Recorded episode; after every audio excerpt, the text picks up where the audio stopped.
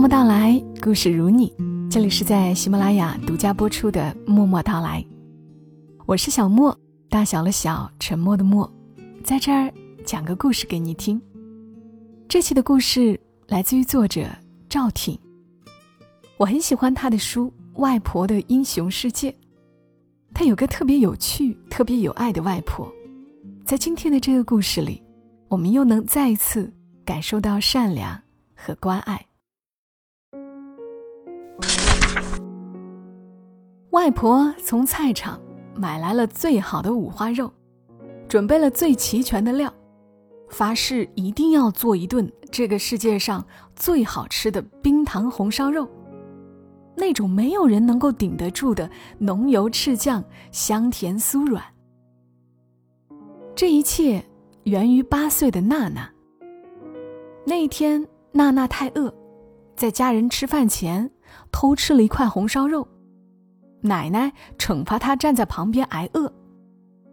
之后几天不能坐下来一起吃饭，只能一个人端着碗吃，并且只有白米饭。娜娜一个人捧着饭碗，眼泪就流下来了。外婆知道这事情后，正在切菜，握着菜刀说：“要去找娜娜奶奶算账。”冷静了几秒钟，想。这是别人家的孙女儿，又不是我的。又冷静几秒，把菜刀钉在砧板上，自言自语：“就算不是我孙女儿，我也不能不管。”于是，现在外婆正拿着菜刀猛烈的切着最好的五花肉，然后将肉倒入油锅，过会儿放入冰糖，又加入各种葱姜蒜、香叶、八角。接着放入鸡粉、生抽，小火煲，大火烧。不一会儿，一碗香喷喷的红烧肉就出锅了，肥而不腻，入口即化。外婆对娜娜说：“我就是要你尝尝世界上最好吃的冰糖红烧肉。”八岁的娜娜梳着羊角辫，吃得满嘴香甜，喜笑颜开。此时，我看着外婆说。我能吃一块吗？外婆仿佛终于想起了我，恍然大悟的千挑万选了一块看起来最肥、最油腻、最难吃的给我，说：“你尝尝就行了，要照顾一下小妹妹。”娜娜吃完就心满意足的回去了，看着她蹦蹦跳跳的身影，我说：“你的亲外孙看得口水都流下来了。”外婆看着窗外说：“我像他这么大的时候，什么都没得吃。”我说：“我现在就和他这么大，我也什么都没得吃。”外婆突然看我一眼说：“闭嘴。”然后思绪万千的说：“看着他吃，我就像自己那时候吃到了红烧肉一样。”我说：“那你什么时候做给我吃啊？”外婆突然收起碗和筷子，说：“来来来，帮忙洗碗。”后来我才知道，娜娜吃红烧肉是她为数不多的快乐之一。娜娜父母很早就出去工作了，娜娜就由爷爷奶奶养着。爷爷奶奶对娜娜这个小姑娘非常不喜欢，只因为他们喜欢男孩子。后来娜娜又有了一个弟弟，奶奶更是把娜娜不当一回事儿。别看那天娜娜蹦蹦跳跳的吃完红烧肉回去，回去之后她就要洗碗、拖地、扫地，干各种家务活，有时候还要负责哄弟弟睡觉。有一次弟弟笑的时候喷出了鼻涕口水，娜娜也跟着笑了起来，结果被奶奶狠狠训斥了一顿。说她不及时帮弟弟擦掉，还一个劲儿笑。娜娜笑起来有两个小酒窝，奶奶却经常说：“你再笑，我就用针扎你那两个酒窝，看你还笑得出来不？”娜娜的笑声就戛然而止，整个人木讷僵硬。但是在我外婆这里，娜娜的笑是三月春风，暖冬棉袄。尤其那两个小酒窝，外婆总会忍不住去摸两下，说：“这酒窝甜的跟两只酒酿圆子一样啊。”说完就亲娜娜一口，娜娜就笑得更开心了，整个人活蹦乱跳的。外婆总是和娜娜说：“你奶奶要真要扎你酒窝。”你就跑我这里来，知道不？娜娜点点头说：“我在家里不笑就好了。”外婆叹了一口气说：“家里都不能笑，这叫家吗？”娜娜说：“那叫什么？”外婆想想说：“什么都不是。”然后大手一挥说：“反正这里也是你家。”娜娜平时也是外婆小吃店的常客，几乎每天早上都会准时来店里买四只大肉包，但从来不在店里吃，拿着包子就走了。有一天，娜娜又买了两只大肉包，外婆看到蒸笼里还有一只，于是顺手给娜娜：“今天就多送你一只吧。”娜娜拿过包子咬了一口。高兴地说：“真好吃呀！”外婆摸摸娜娜的头说：“小姑娘还挺会说话的，你又不是第一次吃。”娜娜拿着咬了一口的肉包说：“我从来没有吃过这个肉包。”外婆说：“你不是天天来买吗？”娜娜回：“都是买给爷爷奶奶和弟弟吃的。”外婆问。你从来没吃过肉包。娜娜说：“我看着他们吃。”娜娜在学校里的成绩一直很好，喜欢写作文，还想去参加作文比赛，于是想买两本课外书看看。奶奶却抱着弟弟瞪了他一眼，说：“买什么书？”然后指着娜娜说：“读那么多书干嘛？赶紧洗碗去。”奶奶满脸委屈，最后还是外婆陪着娜娜买了两本课外书。娜娜在学校的作文比赛中得奖之后，兴奋地拿着奖状，第一时间跑到外婆的小吃店。外婆也高兴地抱起她。外婆奖励了娜娜两只包子后，娜娜又兴奋地跑回了家里。这大概。是娜娜人生中的第一张奖状。她把奖状贴在了家里最显眼的位置。奶奶看见之后，一把扯了下来，把奖状往旁边一扔，说：“好好的墙，你贴什么？”娜娜捡起撕破的奖状，眼泪又流了下来。她又走到了外婆的小吃店，外婆此刻正准备吃晚饭。见此状，连忙放下筷子说：“怎么啦？摔倒啦？”娜娜哭着把事情说了一遍。外婆拿出胶水说：“来，我帮你补好，就贴在我店里的墙上好了。”然后帮娜娜擦了擦眼泪说：“你看，中心位置，全村都看得见。”外婆对娜娜说：“我这辈子……”最看不惯重男轻女。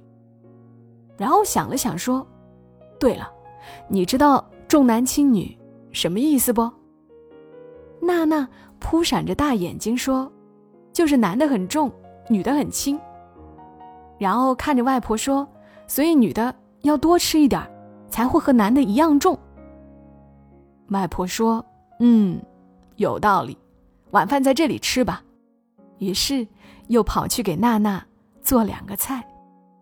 外婆在做菜的时候，娜娜一直在后院里玩耍，对着各种花草，也不知道在自言自语什么。外婆有时候偷偷看她一眼，心里一暖，这小姑娘多可爱呀。然后一回头，呦呦呦，蛋烧糊了。吃饭的时候，外婆把菜夹到娜娜碗里，娜娜。也把菜夹到外婆碗里，外婆说：“很好啊，这叫相互帮助。”娜娜说：“后院里的花，是你自己种的吗？”外婆说：“是呀。”娜娜又问：“那菜，也是你自己种的吗？”外婆说：“对呀。”娜娜说：“老师讲过，希望幸福种在泥土里，也会越长越多，是吗？”外婆想了想，点点头：“嗯，老师说的没错。”往后的日子，娜娜不仅和外婆很熟。和外婆家后院的猫和狗的关系也很好，经常放学后就在后院里玩半天，里面的花花草草她都如数家珍。外婆经常会看着后院里玩耍的娜娜，笑着说：“有这么一个孙女儿多好啊。”那个时候，我总会突然出现，拍拍外婆的背说：“我不好吗？”外婆一回神，拍拍胸脯说：“哦呦，被你吓一跳。”然后摸着我的头说：“好啊，你怎么会不好？你这个小赤佬。”那一天早上，外婆热气腾腾的包子刚出炉，一个人拿着纸币说：“四只肉包。”外婆取出包子，突然发现，这个人竟然是娜娜奶奶。外婆好奇的盯着他问：“怎么你来了？你家孙女儿呢？”娜娜奶奶拎着包子说：“在卫生院里躺着呢，不会动了。”外婆大吃一惊，问：“什么？不会动了？怎么了？”娜娜奶奶说：“走路不长眼。”说完就转身走了。娜娜奶奶。就像什么事情都没有发生过，外婆则急得店门都没来得及关，系着围裙就一路朝卫生院跑去。跑了几步，又想到什么，赶紧回来拿了两只肉包。外婆在卫生院见到娜娜时，她正躺在床上，头上、大腿上都裹着纱布。外婆问医生：“怎么了？”医生说，背同学的时候摔的，额头磕破，左臂缝了好几针，养几天吧。外婆把包子递给娜娜说：“没事儿，背着同学干嘛？”娜娜露出两只小酒窝说：“阿杰突然昏倒了，我就背着他来了呀。还好，现在去大医院了，应该没什么事儿了。”外婆。看着娜娜的破裤子说：“我给你买条新裤子吧。”娜娜认真的说：“我终于知道重男轻女了，男的太重了，不然我也不会摔倒。”外婆说：“有道理，趁热把包子吃了。”娜娜那几天躺在卫生院，大部分时间都是外婆陪在她身边。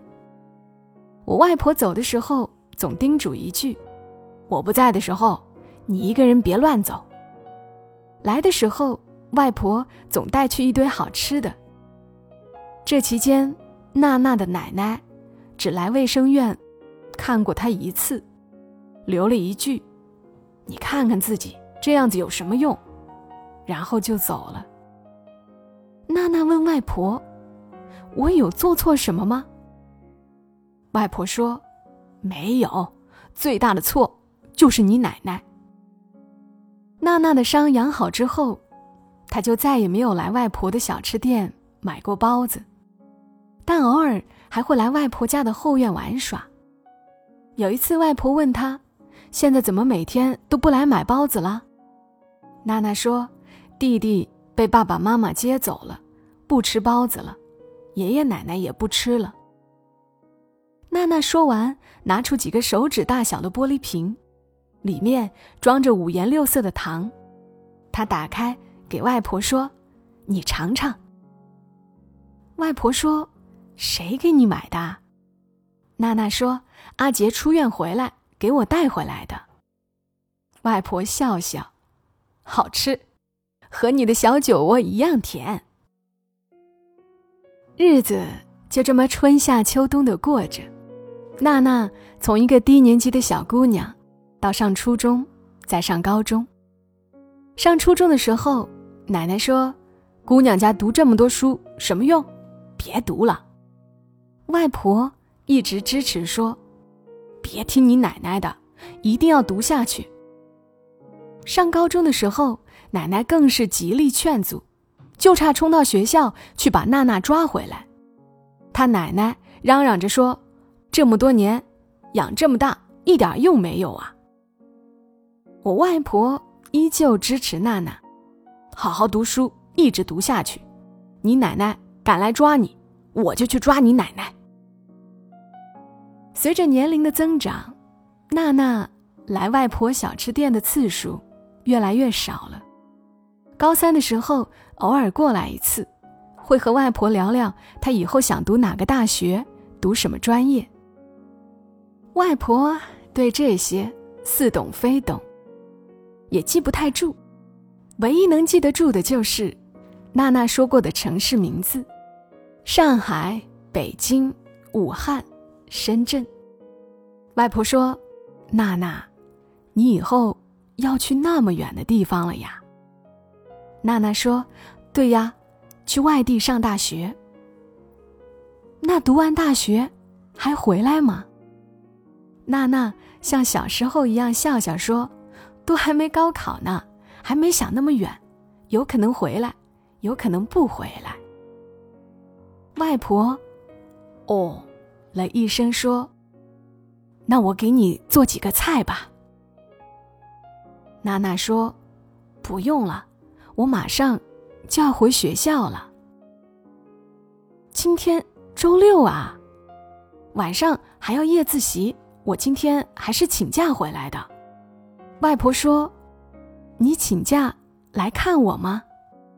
娜娜说：“是的，顺便看看奶奶，她也生病了，在医院。”外婆若有所思了一会儿，说：“你好好读书，你奶奶。”我会去看她的。娜娜在全身心备战高考，而外婆也去了一趟镇上的医院。她找到了娜娜的奶奶。外婆拎着一袋自己买的水果说：“你家孙女儿买的。”娜娜的奶奶也已经很老了，看了外婆一眼，似乎没听清楚什么。外婆又大声说了一遍。你孙女儿买的，让我来看你。护士忙过来提醒：“小声点儿，小声点儿，病人需要休息。”外婆坐在娜娜奶奶身边，削起了苹果，边削边说：“你的孙女儿呀，真的是天下最好的孙女儿了，什么事情都记得你，你对她的坏，她全部不记得。”你对她的好，她全部记得。然后停止削苹果的动作，说：“哦，对了，你有没有对她好过？好像没有哦。你看，他还是对你这么好。你知道吧？他以后要去那个什么上海、北京了，多有出息。你去过吗？还有啊。”我跟你说，外婆说到这里，突然发现娜娜奶奶已经盯着自己很久了，眼睛里有眼泪流出来。外婆把苹果递过去说：“你吃吧。”娜娜奶奶微微摇头，然后眼含泪水，看着外婆。外婆自己咬了一块苹果说。哦，你吃不了喽，也动不了了。想娜娜吗？娜娜奶奶吃力的点点头。外婆说：“想她干嘛呢？不会又是欺负她吧？”娜娜奶奶闭上了眼睛，两行泪水顺着脸颊流了下来。外婆给她擦掉眼泪，好好休息吧。接着又摸出三百块，塞到娜娜奶奶手里，说：“哦，对了，娜娜让我把这三百块给你，到时候你记得给你老头子，别问他钱怎么来的。据我所知，是路上捡的。上天长眼，好人有好报。再见。”娜娜再一次来外婆的小吃馆。高考已经过去了很久，外婆特意做了一桌好吃的，招待娜娜，有椒盐排骨、珍珠肉丸、煎烧青鱼、香椿芽拌豆腐、酸萝卜泡菜鱼等等。娜娜像小时候那样露出小酒窝，说：“真的是回家的感觉。”外婆说：“想好去哪里上大学了吗？”娜娜说：“九月份。”就要去北京念书了。外婆一惊：“哦，这么快？今天是几号啊？”娜娜说：“还有半个月。”外婆若有所思的点点头：“半个月，好，好。”娜娜给外婆盛了一碗酸萝卜泡菜鱼汤。外婆接过碗。好，北京好啊！北京的金山上光芒照四方。娜娜笑着说：“外婆，喝汤吧。”那一晚，外婆和娜娜聊了很多。外婆心里有点伤感，但还是边喝汤边说：“长大了是要去外面，要去外面的世界看看呐。”临走的时候，外婆交代。有空，记得回来看看，也看看你爷爷奶奶，对爸爸妈妈、弟弟都要好，毕竟都是家人。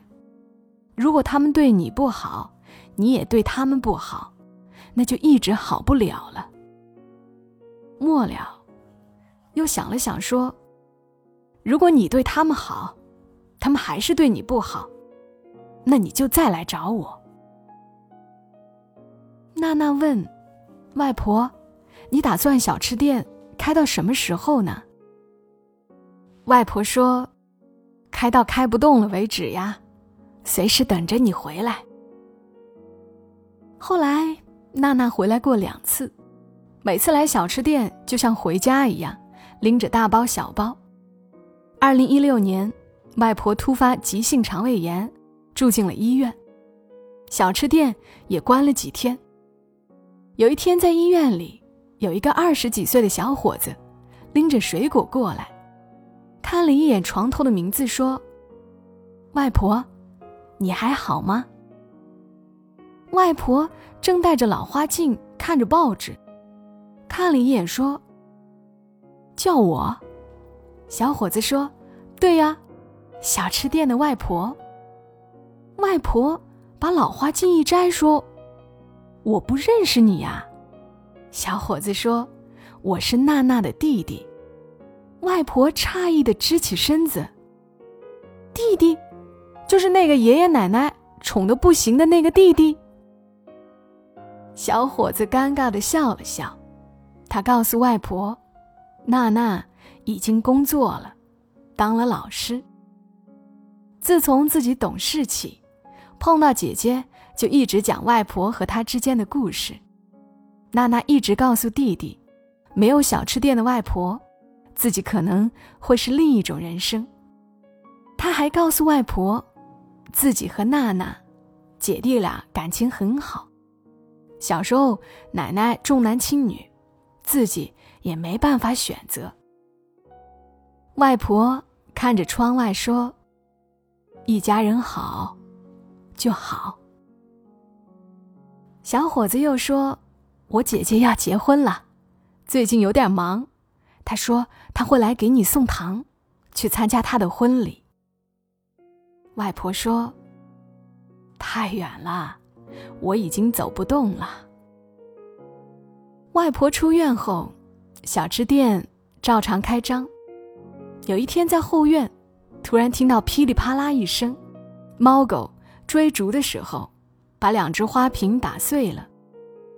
外婆走过去，发现泥土里竟然掉出几只很小的玻璃瓶。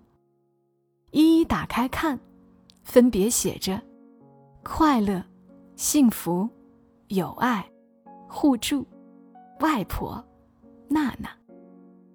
外婆突然想起某一天，娜娜问她：“希望快乐是不是种下去也会越长越多？”想起阿杰送她装糖果用的玻璃瓶，想起娜娜总在后院里玩耍。此刻，在离小吃店两千多公里外的北方，娜娜正在讲台上给自己的新生上第一堂课。她说：“我希望你们能够快乐、幸福的度过这段岁月，在此期间，要友爱互助。”我给你们讲一个真实的小故事。从前有一个小姑娘，叫娜娜。那一年夏天的时候，小吃店内灯火温暖，外婆站在后院里，周围依旧有夏季的蝉鸣声，就像十几年前娜娜的笑声一样。头顶的星空依旧，仿佛时间还停留在外婆教娜娜认牛郎星、织女星的时刻。而小吃店内那张带着拼接痕迹的奖状。还挂在最显眼的位置。外婆走过去，用手擦了擦奖状上的灰尘，关掉灯，就像一场旧剧落幕。日月魁伟，天各一方。